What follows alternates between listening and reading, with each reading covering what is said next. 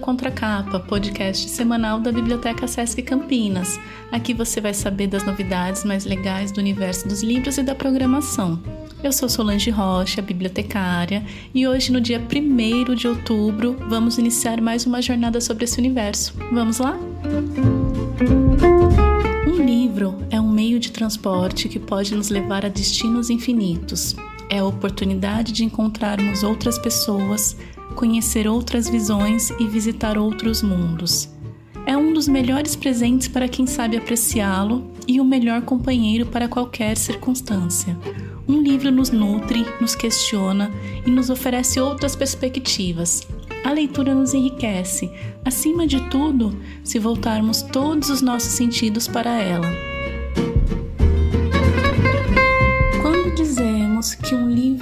De transporte, é porque esse objeto singelo tem uma capacidade imensa de nos levar para outros lugares sem que tenhamos de sair de onde estamos. Através de outros olhares, podemos ser transportados para onde desejarmos, vivermos aventuras libertadoras, nos encantar com paisagens estonteantes e ainda imaginar viver nos mesmos locais em que os personagens que nos encantam estão.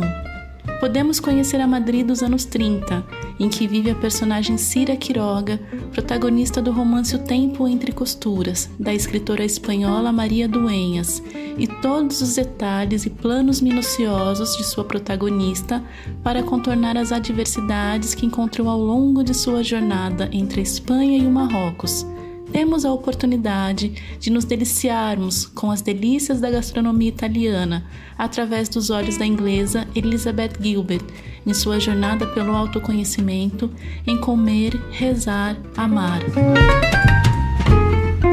Ainda podemos sentir o poder da natureza e a amplitude do mundo nos relatos de Amir Klink em seu diário 100 dias entre o céu e o mar. Embora viajar seja uma experiência rica em todos os aspectos, não apenas pelas paisagens com as quais nos deparamos a todo instante, mas principalmente pelas experiências pelas quais somos submetidos, neste instante é uma atividade que está suspensa, em função da Covid-19. Contudo, ainda é possível continuar viajando de um modo delicioso, especial e seguro em nossas mentes. Toda viagem é composta de duas realidades, a que imaginamos e aquela com a qual nos deparamos ao chegar no nosso destino. Assim, uma vez que o deslocamento físico está temporariamente suspenso, o Contracapa vai apresentar alguns destinos e autores que serão nossos guias na descoberta dessa viagem imaginária que a leitura pode nos proporcionar. Nosso primeiro guia vem de um país latino-americano banhado pelo Oceano Pacífico, rico no plantio de uvas e produção de deliciosos vinhos e com paisagens que variam do extremo deserto ao extremo frio. Nascido no Chile, Pablo Neruda foi um dos mais importantes poetas da língua castelhana do século XX e ganhador de um Prêmio Nobel de Literatura no ano de 1971. Dois destinos no Chile merecem atenção não apenas por se tratarem de belas atrações, mas também por fazerem parte das cidades em que o escritor viveu, Valparaíso e Vinha del Mar. Em Valparaíso, além do porto, os principais atrativos são os passeios nos elevadores coloridos que sobem os morros e o Museu Casa La Sebastiana, local onde morou Pablo Neruda, com formato de barco que fica no alto de um morro com lindíssima vista para o mar. A casa recebeu este nome em homenagem ao arquiteto Sebastian Collado, que a construiu parcialmente antes de morrer em 1949. Neruda terminou a construção e sua inauguração oficial aconteceu em 1961, no dia da independência do Chile. Em homenagem à casa, o autor escreveu o poema La Sebastiana. Já vinha Del Mar é um lugar repleto de atrações, das quais destacamos o Parque Quinta Vergara, local onde estão lindos jardins com milhares de espécies de plantas de todo o mundo. Ali estão o Museu Artequim, que é interativo e propõe incentivar as crianças a entrar em contato com a arte, o Palácio Vergara, que é um lindo prédio de estilo gótico veneziano, antiga casa do fundador da cidade, José Vergara, e o Anfiteatro La Quinta Vergara, um espaço com capacidade para receber 16 mil pessoas, com arquitetura inovadora e que abriga o Festival Internacional da Canção de Vinha Del Mar, que é o maior festival musical da América Latina. Saindo do Chile, nos dirigimos para um país tão múltiplo culturalmente que uma corrente artística foi criada inspirada em sua diversidade e magia. Cartagena das Índias, localizada ao norte da Colômbia, é banhado pelo Mar das Caraíbas. Tombada como Patrimônio Mundial da Humanidade pela Unesco, é também conhecida como a joia do Caribe colombiano e inspirou grandes obras da literatura, através do olhar sensível e inspirador de Gabriel Garcia Marques. Cartagena fica a pouco mais de uma hora de voo de Bogotá e foi fundada por Pedro de Heredia em junho de 1533. Durante o período colonial, foi um dos principais portos da América para transporte de ouro e prata.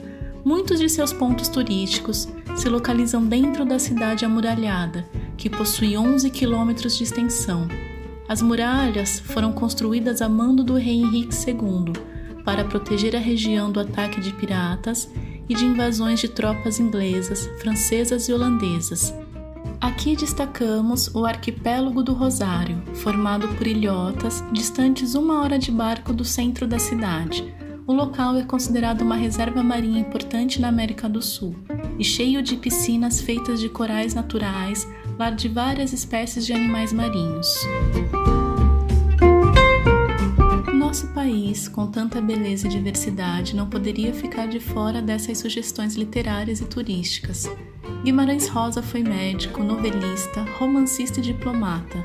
Nasceu na cidade de Cordisburgo, Minas Gerais, e registrou o interior do estado em obras consagradas que fazem parte principalmente das leituras obrigatórias de diversos vestibulares em nosso país, como Primeiras Histórias, Sagarana e Grande Sertão Veredas.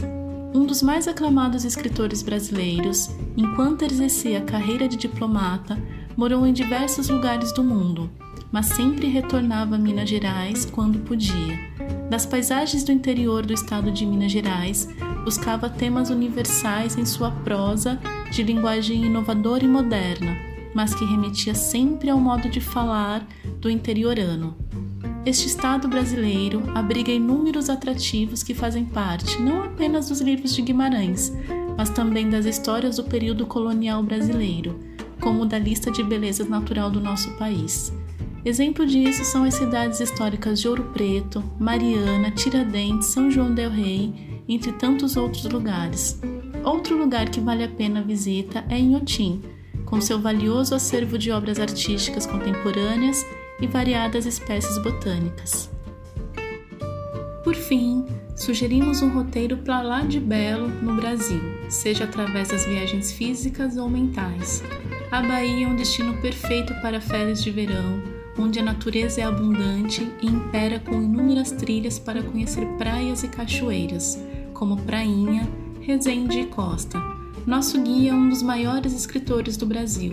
Conhecido no mundo todo, Jorge Amado foi advogado, escritor e ativista político, além de pertencer à Academia Brasileira de Letras e ser ganhador de diversos prêmios de literatura nacional e internacional.